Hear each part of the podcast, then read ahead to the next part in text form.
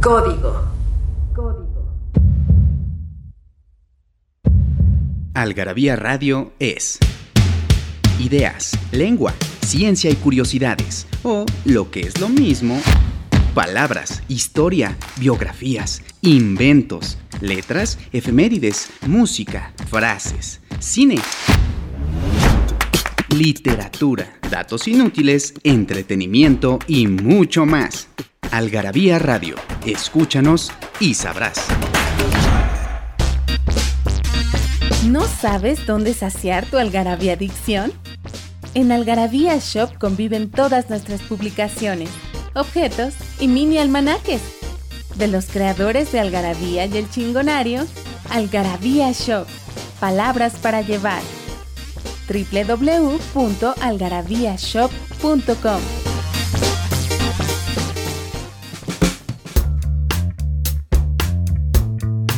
Damas y caballeros, señoras, señores, Algarabía Radio. Así es, así es, este programa que, en el que hablamos de todo, de ciencia, historia, literatura, ideas, arte.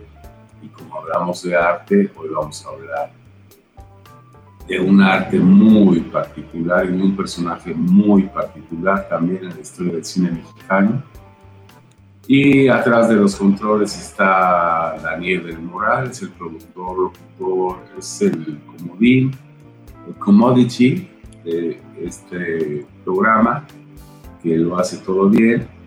Y del otro lado del espectro electrónico los Tiro, para todos es Tiro, yo lo voy a decir Tiro, porque así lo conozco, gran personaje, sabe un chorro, chorro, chorro de cine y por eso es un recurrente de nuestros programas porque nos da luz, nos da luz en estos temas. Yo soy más beisbolero que, que cinéfilo, pero aquí está. ¿Cómo estás, mi querido? No, pues acongojado y avergonzado por tan, tan gentil la presentación que has hecho a mi persona. Te agradezco mucho. Muchas gracias a ti. A Daniel también le mando saludos, quien, como mencionas, está detrás de los controles y se encarga de que se realice la magia de manera correcta. Y agradezco que me consideres eh, como sapiente del cine, pero como decía Chaplin, todos, eh, para ser experto en algo, uno tendría que vivir muchas vidas. Así que ah, desde dos que tres cositas, así, pero así para que digas ahí, voy a darle duro y te voy a llegar ahí y decir, ay, ya sabes, no, tampoco me no, y no estoy pecando de, de, humildad, de que sé, pero tampoco para decir y llegarse. Pero sí, eh, me, me, interesa sobre todo lo que mencionas de los entre telares que hay detrás de cada historia y lo que pasa detrás de la vida de cada artista, qué es lo que lo llevó a ser lo que es, o cada autor, qué es lo que le llevó a escribir lo que escribió. Ese tipo de detalles son lo que a veces me llama más que el resultado en sí. Pero bueno, muchas gracias. ¿De quién vamos a hablar, mi querido? Ahorita vemos. Quiero eh, echar mi anuncio ah, eh, para que sepan que al algarabía.com pueden entrar, van a ver todos nuestros productos, etcétera y ver nuestro, este programa de radio y todos los demás en Spotify, en el podcast de Algarabía. Y, y, bueno, ya saben ustedes que se divierten, platicamos amenamente como si estuviéramos en la sala de su casa. Y pues lamentablemente Tiro, un personaje que a mí me gusta mucho. Yo, yo vi mucho cine eh, cuando era más chavo la muestra en la Cinetec, etcétera, etcétera, durante muchos años, comprar el abono todos los días. Y me parece que este personaje que se nos acaba, no se murió, se nos acaba de adelantar, como decía mi abuelita, eh, es, un, es un gran personaje. Jorge Fons, un veracruzano increíble, pero que quiero que me des un contexto, tiro, de la época de Jorge Fons, ¿Y por qué tiene una relevancia? Porque yo me acuerdo de esa época, yo estaba muy chico, pero me acuerdo, tú no habías nacido, pero el, chiste, el, cine de ficheras y estas cosas, pero se hacían cosas padrísimas, ¿no? Se hacían cosas, ahí estaba Araiz, ahí estaban ahorita nos vas a decir otros nombres, el Apando, este, este, grandes películas que, que, que, rompían. ¿Dónde está en contexto, Jorge Fons. Eh, Jorge Fons, para que, los que no lo sabían, él, como bien mencionas, nació en Veracruz. Él fue nombrado embajador cultural por la Ciudad de México en el 2019 y su carrera abarca la década de los 70 principalmente eh, y los 90, cuando fue que nos presentó sus mejores obras, o al menos por las que más se destaca y por las que más lo recordaremos por el, la sécula seculón de la historia del cine nacional. Por ejemplo, él participó, no sé si tú recuerdas en la década, a finales de los 60, principios de los 70, se pusieron de moda los, las películas de 3x1, algo así, que te narraban tres, eran tres historias dentro de una misma película, como La Puerta, El Carnicero y algo así, eh, o como la de la que traigo a, colación, que es Fe, Esperanza y Caridad, donde hay tres historias, una de ellas llamada Fe, otra llamada Esperanza, y la tercera, que es la que debe llamar nuestra atención, que se llama Caridad. Esta es la película en la que aparece Katy Jurado y es soberbiamente dirigida por Jorge Fons. Eh, no sé si te acuerdas de esta película, de esta, de esta parte. Por supuesto. Que, te, refleja como un pequeño malentendido y un pequeño acto de, de bondad puede convertirse en un verdadero problema tremendo y una congoja monumental para una persona que se encuentra en, esa, en la situación a la que exponen a Katy Jurado. Su actuación, aunque es muy similar a la que hace en Barrio de Campeones, es... es ya estaba grande. ¿Mande? Ya estaba, grande. Eh, eh, más o menos, digo, ya, ya, ya, ya, había dejado Hollywood, ya, o Hollywood ya la había dejado a ella, ya tendría unos sesenta y tantos años, pero todavía, todavía, todavía tenía mucho que dar. Ella murió hasta los 2000, creo 2004. sí, sí, sí, cómo no. Oye, pero dime el contexto, ¿quiénes son los, los directores que estaban tratando de hacer algo distinto? Eh, pues, una, esperanza calidad, ¿cómo, cómo, cómo, cómo, cómo? Sí, en esa época en el cine mexicano, porque estaba este, Ripstein, eh, había varios que, que querían salirse de... Mira, creo que hasta Luis, incluso Luis Buñuel también entró a esta moda de realizar eh, películas de, de, ver diversas historias. Esto se fue con Simón del Desierto. Desafortunadamente no hubo suficiente puja, oportunidades y, tuvieron que lanzar la película de Claudio Bruca únicamente como Simón del Desierto. Es por eso que es tan breve la, la historia y el desnudo de Silvia Pinal es también tan tan fugaz. Pero sí fue una época que a muchos la consideran no solamente de fichera, sino como un renacer del cine mexicano, porque había como dos vertientes en ese entonces. Por un lado estaba el cine barato, el que llegaba a la gente de, de nivel eh, socioeconómico no tan elevado o de un nivel de conocimiento tan refinado, podría decirse, hasta eh, cintas que ofrecían otra perspectiva como es el caso de los albañiles también, donde podías eh, adentrarte al mundo de, de, la gente que trabaja en la, en la construcción, cómo es, son es, un, es, es, un libro de Vicente Leñero. Ajá. Y creo que el principal, que es como el maestro de obras, es López Tarso, ¿no? Es al que matan, y ahí me recuerda un poco a Rashomon, porque son diversas versiones eh, sobre lo que le pasó a, a Ignacio López Tarso, bueno, al personaje de Ignacio López Tarso. Esta película de 1976 también fue, fue, fue premiada. Eh, mm, bueno, pues, iba a ser premiada, pero creo que no fue tan bien como esperamos. Pero, ah, pero Jorge Fonsa bueno, estaba, estaba comentando. Está bien, veremos y seguimos desmenuzando a Fons, porque tiene grandes, grandes películas, pero tenemos que hacer un corte en tiro querido y le echamos de volada, ¿te parece? Me parece. Sale, Nos hicimos de palabras y se las pusimos a todo lo que pudimos. Libros, tazas, playeras, tarros, libretas, termos, mandiles, uff, vasos, plumas, portavasos, etiquetas, portatabacos y mucho, mucho más. Objetos irresistibles en algarabía.com.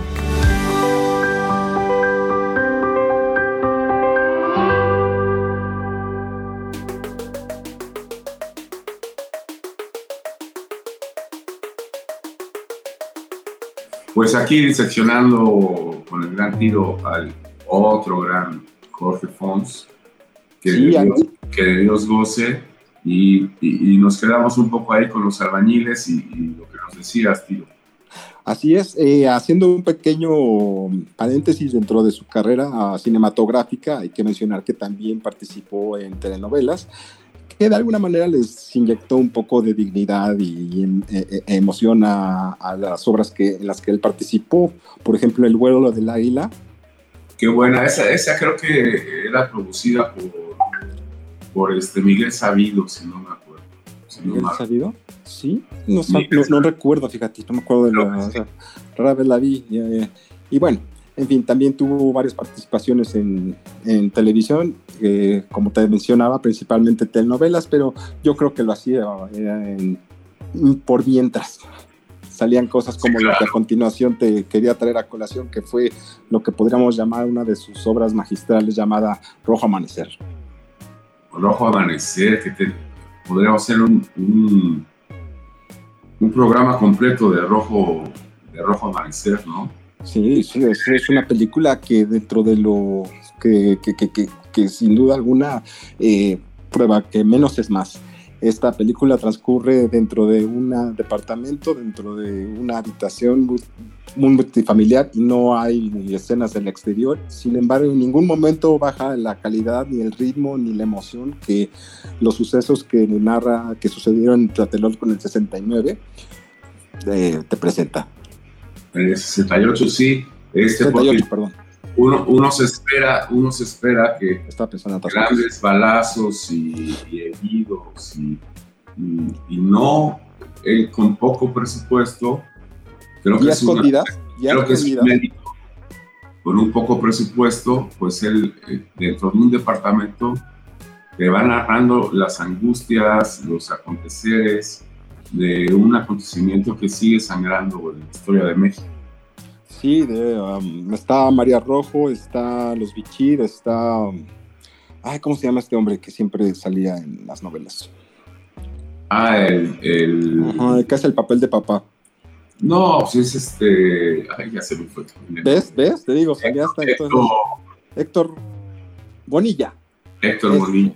Ese, ese es el papel de papá, es extraordinaria la película, cada uno de los involucrados en ella y el manejo de cámaras son impecables. Está, es brutal la, película. Y te digo, la tuvieron que hacer escondidas prácticamente por aquello de la censura y las posibles consecuencias que podría acarrear hacia eh, el gobierno o bien hacia, hacia los militares Estuvo, estuvo enlatada, ¿no? Estuvo enlatada algún, algún tiempo, ¿no? Después, esto, ah, recordaba, te estaba viendo la historia, pero sí tuvo sus problemas eh, para ser eh, distribuidas, pero finalmente pues no hubo de otra.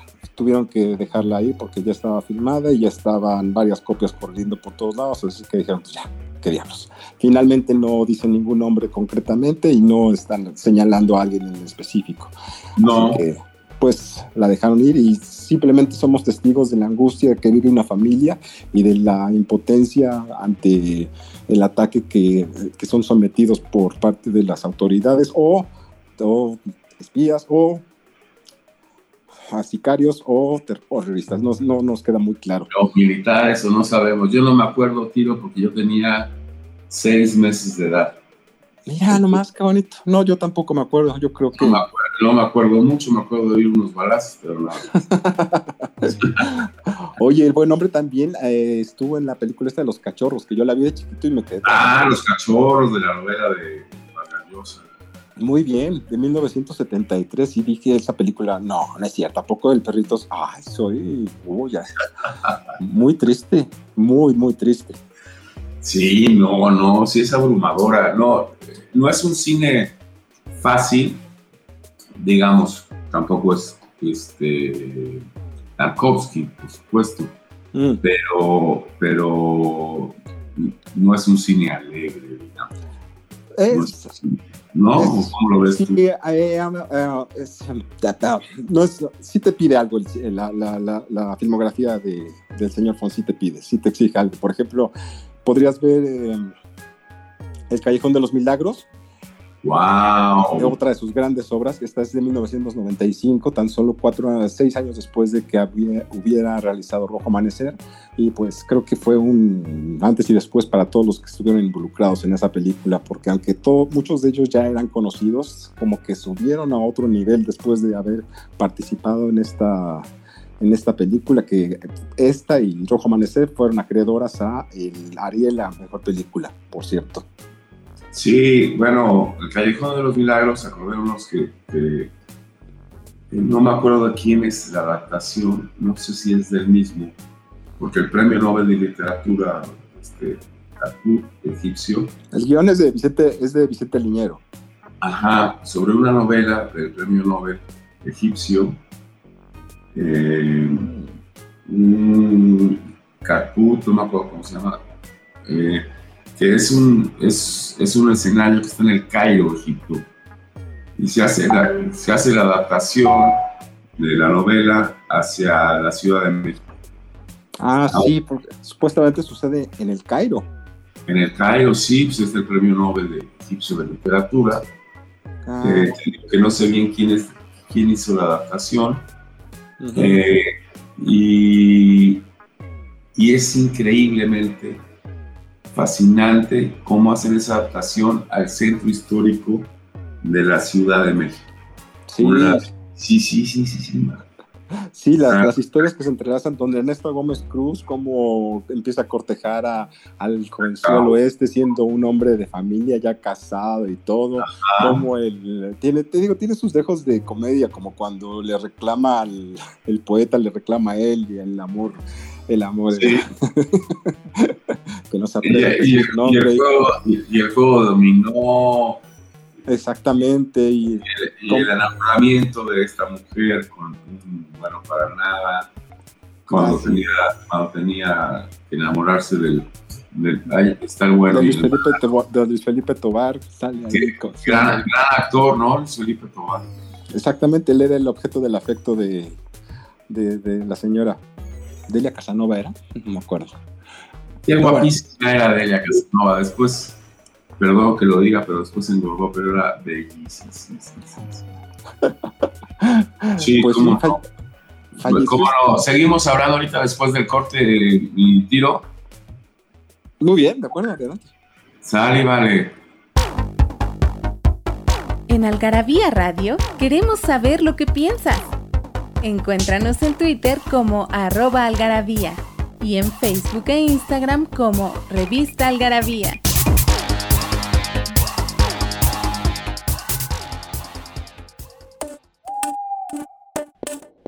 De regreso, de regreso aquí, viendo pues, qué gran personaje era Jorge Fons. Recibió premio, recibió no solo Arieles, sino... El premio Goya, recibió el premio Goya por la... Ah, eso no sabía, ¿cuál? Por, por, el Callejón de los Milagros, precisamente, en 1995. Ah, vaya. Pocos. También tuvo la, la beca de Guggenheim, esto, tuvo el Premio Nacional de Ciencias y Artes, y como te mencionaba al inicio de esta, de esta grabación, eh, también fue nombrado embajador cultural de la Ciudad de México en el 2019. ¿Y sabes qué tiró? Mm. Según, bueno, cuando alguien se muere, todo el mundo se queda buena persona, etcétera, etcétera, etcétera. Mm. Pero por los, eh, las manifestaciones que han hecho varias personas que lo conocieron, que sí era muy buena persona. O sea, sí, en verdad sí era, sí era un gran tipo. No era como director fácil. Mm. No era fácil como director porque era muy, muy exigente. Pero empezando desde, desde este, el script, ¿no? El guion. Mm. exigente y era muy exigente con su fotógrafo. Ya, ya. Y, y, y, parece que le sirvió porque tiene una fotografía bastante, digo, yo no sé mucho de cine, pero me, me, gusta verlo en, la pantalla. Hay algo que hizo, hay algo que hizo muy atrevido que seguramente también tienes eh, recuerdo de él que se llevó por nombre El Atentado. Fue su penúltima película. Esta fue en 2010. Ajá. Es de la obra de Goitia. no, me acuerdo. pero creo que ese, creo que también era de leñero. Pero, bueno, pero recuerdo que la película tenía un tono pasteloso, la, fotografía era distinta a lo que se presentaba en ese entonces y hasta lo que se presenta actualmente. No sé si era como teatral, era como, no, no, no sé, la recuerdo muy vagamente esa película. Recuerdo que me gustó, pero también recuerdo que la crítica la destrozó. Eh, la película habla sobre el atentado que sufrió el presidente Porfirio Díaz en 1897. Sí, cierto, eh, estoy equivocado, no me hagas caso con porque es que tiene una novela que se llama El atentado. Desde ah. entonces estoy confundido. Sí, no, este es el expediente del atentado, te decía, de este Vicente Leñero. O de, no, o no, Álvaro Uribe ya me estoy, mejor ni, ni suelto nombres porque si luego se o es Vicente Leñero o Álvaro Uribe, uno de los dos es eh, quien es el autor del expediente del atentado, en la cual se basaron para realizar esta película, que como les menciono fue basada en, lo ha hecho en la vida real. No la vi, no la vi. ¿No la viste? Hombre, tendrías que verla. ¿Y Creo cómo que está en YouTube, ¿eh? A, a, lo mejor tú la tienes porque tú tienes todo. No, me dio mucha flojera, la verdad estaba muy bien crisis. Eh, pero sí la encuentras en, los, en, los tianguis, o creo que está en YouTube, déjame reviso y te, y, te lo hago saber, pero... Voy a llegar a ver si alguien me la vende. ya en estos tiempos ya es muy paseo el utilizar eh, DVDs y todo eso cada vez que realizo alguna sesión de cine tengo que llevar mi aparato reproductor porque me refiero de DVDs, porque no, porque no tiene nadie ya, ya, ya ningún tipo de, de, de, de, de como las de productor. Bueno, quería utilizar la palabra otra vez. Para, para DVDs o Blu-ray. Pues Yo los últimos CDs que tuve, mi hija tenía, o tiene, un PlayStation, de esas cosas para jugar videos. Y ahí sí a ver los, los CDs, porque ya, ya, ya las computadoras no lo tienen, ya no hay manera de verlos, ya no. Y ya no te digo de, de, de, HS o de beta, ¿no? Ajá. Vaya. Pero bueno, digo, es como quien dice. Tus artefactos para disfrutar. No, Em, lamentablemente no existe el atentado en, YouTube, así que tendrán que buscarlo por otros, otro, o alguna otra plataforma que sin duda alguna debe estar ahí arriba. Y vale la pena la película, aunque a muchos les haya parecido medio, pero está, bien medio de flojera. Pues sí, está, está bien hecha, digo, sí está bien, pero tiene varios uh, resbalones que a mucha gente no les pareció, comenzando por la ambientación y por la escenografía y como te digo que era más, eh, más teatral que, cinematográfico el tratamiento que le dieron a, esta adaptación, pero, pero bueno, cada quien. Pues sí, oye, oye, Tiro, dime una cosa, ¿cómo pones a Jorge, a Jorge Fons en la no te iba a decir que es un top ten de directores, pero sí dejó su huella, ¿no? ¿O no? Sí, sin duda alguna, sin duda alguna. Mira, con que hubiera hecho una película, con que hubiera hecho Rojo Amanecer en toda su vida, ya, no habría tenido que hacer nunca otra cosa. Con eso ya se pudo haber eh, posicionado como un extraordinario director de cine. Pudo haber sido un One Hit Wonder. Es más, me, me arriesgo más. Si solamente hubiera hecho Caridad, de la, de la película Fe, Esperanza y Caridad, con eso habría tenido para hacer una leyenda y que se habría muerto hace ya casi un mes. Sí, sí, la verdad que sí. Y si le sumas el Callejón de los Milagros, le sumas los albañiles, le sumas los cachorros, le sumas Amor, Amor, Amor, y que consideras que también participó, no solo no como director, sino como coordinador en los caifanes, dices, no, bueno, sí tenía un bagaje bastante pesado dentro de su, de su acervo. Sí, yo por, eso quise, yo por, eso quise, hacer este programa contigo, porque este, yo he visto prácticamente todas sus películas y me parece un gran director y un gran personaje. Decía, como, como lo acabas de comentar, decía Woody Allen sobre, no me acuerdo si Woody Allen, creo que sí, sobre Kubrick. Es que nada más hizo 10, 10 películas, bueno, 10 películas, Kubrick dice Woody Allen, eso es mejor que haber hecho, o sea, no hay ni una mala, este, es mejor que 100 películas de, alguien más, ¿no? ¿no? Buen punto. No, o sea, ya, sí, sí. O sea, es, es, es, parte de lo que dices. Jorge Fons, pues sí dejó su huella y, y pues hay que lamentar su muerte y, hay que verlo, ¿no? No sé cómo, pero hay que verlo. Eh, la que sí tengo por seguro que pueden encontrar en, YouTube sin complicación alguna es la de los albañiles, sin censura, tal cual, con todos los albures y con toda la idiosincrasia mexicana que se representa ahí.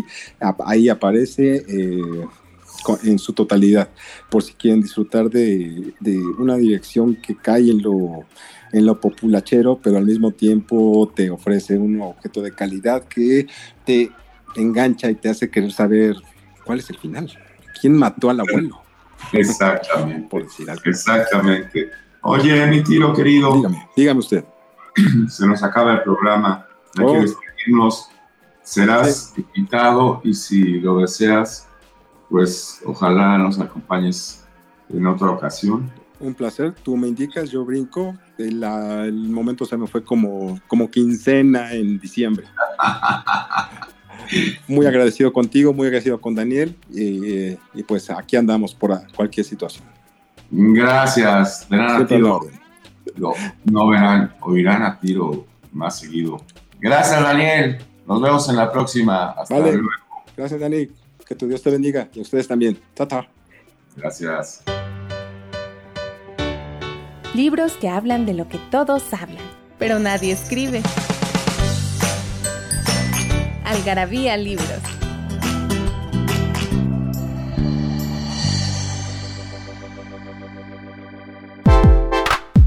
Algarabía Radio. Conocimiento, ingenio y curiosidad.